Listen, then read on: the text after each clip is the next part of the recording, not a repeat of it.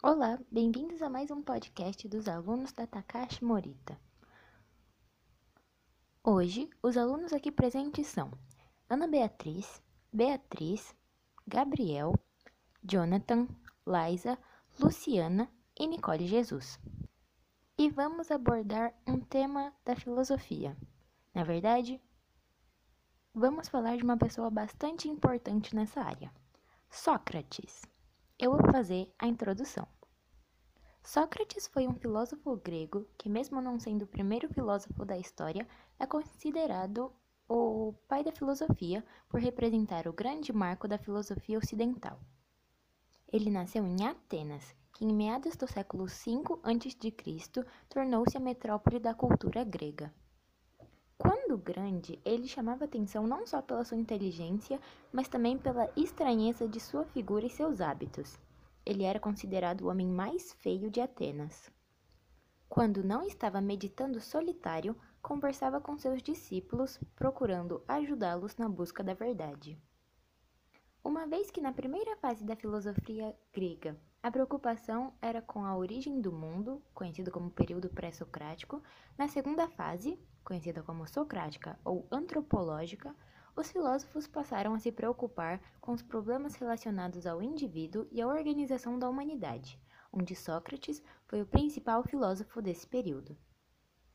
Ele é até hoje uma figura enigmática, conhecida principalmente através dos relatos em obras de escritores que viveram mais tarde, especialmente dos seus dois discípulos, Platão e Xenofonte, bem como pelas peças teatrais de seu contemporâneo Aristófanes.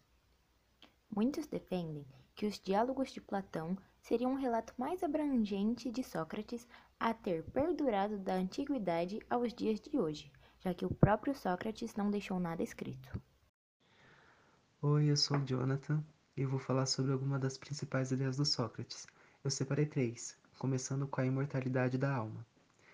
Observando os acontecimentos ao seu redor e a forma humana de conhecer e de imaginar, o Sócrates concluiu que é ilógico que a alma humana seja finita. Ele defendeu que mesmo quando o corpo de alguém morre, a sua alma não pode morrer. Para concluir isso, ele analisou o intelecto humano e notou que certos pensamentos só são possíveis se a alma não morrer. São chamados pensamentos universais. A segunda ideia é sobre a ética do senso comum.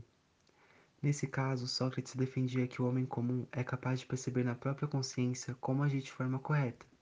Ele definiu na sua filosofia alguns pontos, que são: é preferível sofrer injustiça do que cometê-la, jamais se deve responder à injustiça pela injustiça, nem fazer mal a outra pessoa, nem mesmo aquele que nos fez mal.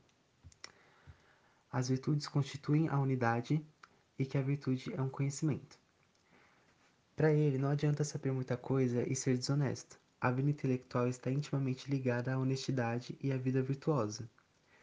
E falando nisso, a terceira ideia é a busca pela virtude. O ser humano deve perseverar na integridade em primeiro lugar, já que a pior coisa que pode acontecer é uma alma se corromper. Com certeza é uma das principais ideias do Sócrates, até porque ele preferiu morrer para não se desonrar. Como ele sabia que defendia a verdade, ele morreu defendendo-a. Como ele defendia a existência da alma imortal, sabia que as virtudes da alma eram mais importantes que o conforto do corpo, que é alcançado com dinheiro. Ora, tudo isso passa, mas não a verdade, a honradez, as virtudes, o amor, a alma e etc. Oi, eu sou a Nicole e eu vou falar sobre a ética do senso comum, ideia do filósofo Sócrates. Ética é uma área da filosofia que busca problematizar as questões relativas aos costumes e à moral de uma sociedade, sem recorrer ao senso comum. A ética tenta estabelecer de maneira moderada e com uma visão questionadora o que é certo e o errado e a linha muitas vezes tênue entre o bem e o mal. O senso comum pode ser definido como um conhecimento comum a todos, ou seja, é uma forma de raciocinar entender e pensar sobre algo na qual pessoas de determinados grupos fazem da mesma forma. Sócrates defendia que o homem comum é capaz de perceber na própria consciência como agir de forma correta. Atualmente, sabemos que a ciência, a pesquisa, o método, a comprovação são etapas essenciais para que se possa chegar ao conhecimento verdadeiro, mas o senso comum não deve ser desprezado, pois ele é fruto da sabedoria popular. O senso comum é de suma importância para vivermos em sociedade. Portanto, concordo com essa ideia do Sócrates. Oi, eu sou a Luciana eu vou falar um pouco sobre imortalidade da alma e virtude vale mais do que dinheiro. Bom, eu acredito na teoria da imortalidade da alma porque a alma é nossa essência, nossa atividade pensante, que busca conhecimento e verdade. E por ser algo tão grandioso assim, não faria sentido a alma morrer junto com o nosso corpo. Eu também acredito que a virtude vale mais do que dinheiro. Como o próprio Sócrates defendia a imortalidade da alma, ele sabia que as virtudes eram mais importantes que o conforto do próprio corpo, que é alcançado com o dinheiro. Olá, eu sou a Laísa e eu vou falar é, algumas frases de Sócrates e tentar explicar um pouco por cima sobre cada uma.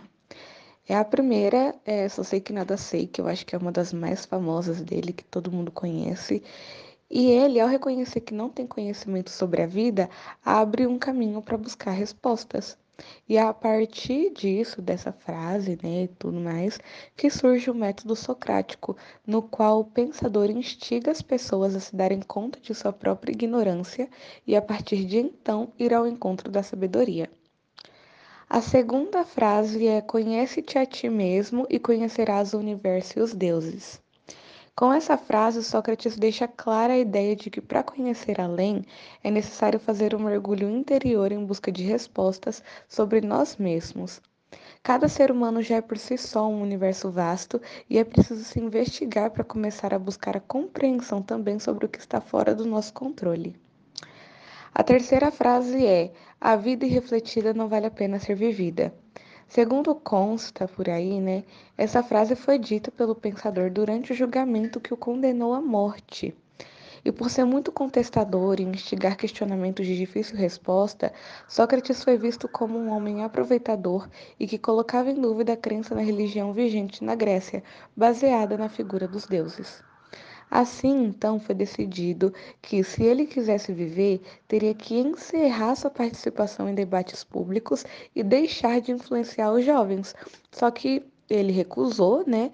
Porque para ele não fazia sentido uma vida em que não pudesse refletir sobre a existência e conversar com a juventude sobre essas questões, instigando-os a pensar por si próprios. A quarta frase é: a sabedoria começa na reflexão. Como deu para perceber aí, né, com outras frases dele, ele dava muita importância ao autoquestionamento como medida da sabedoria. Assim, seria essa uma forma de evitar a presunção e a arrogância.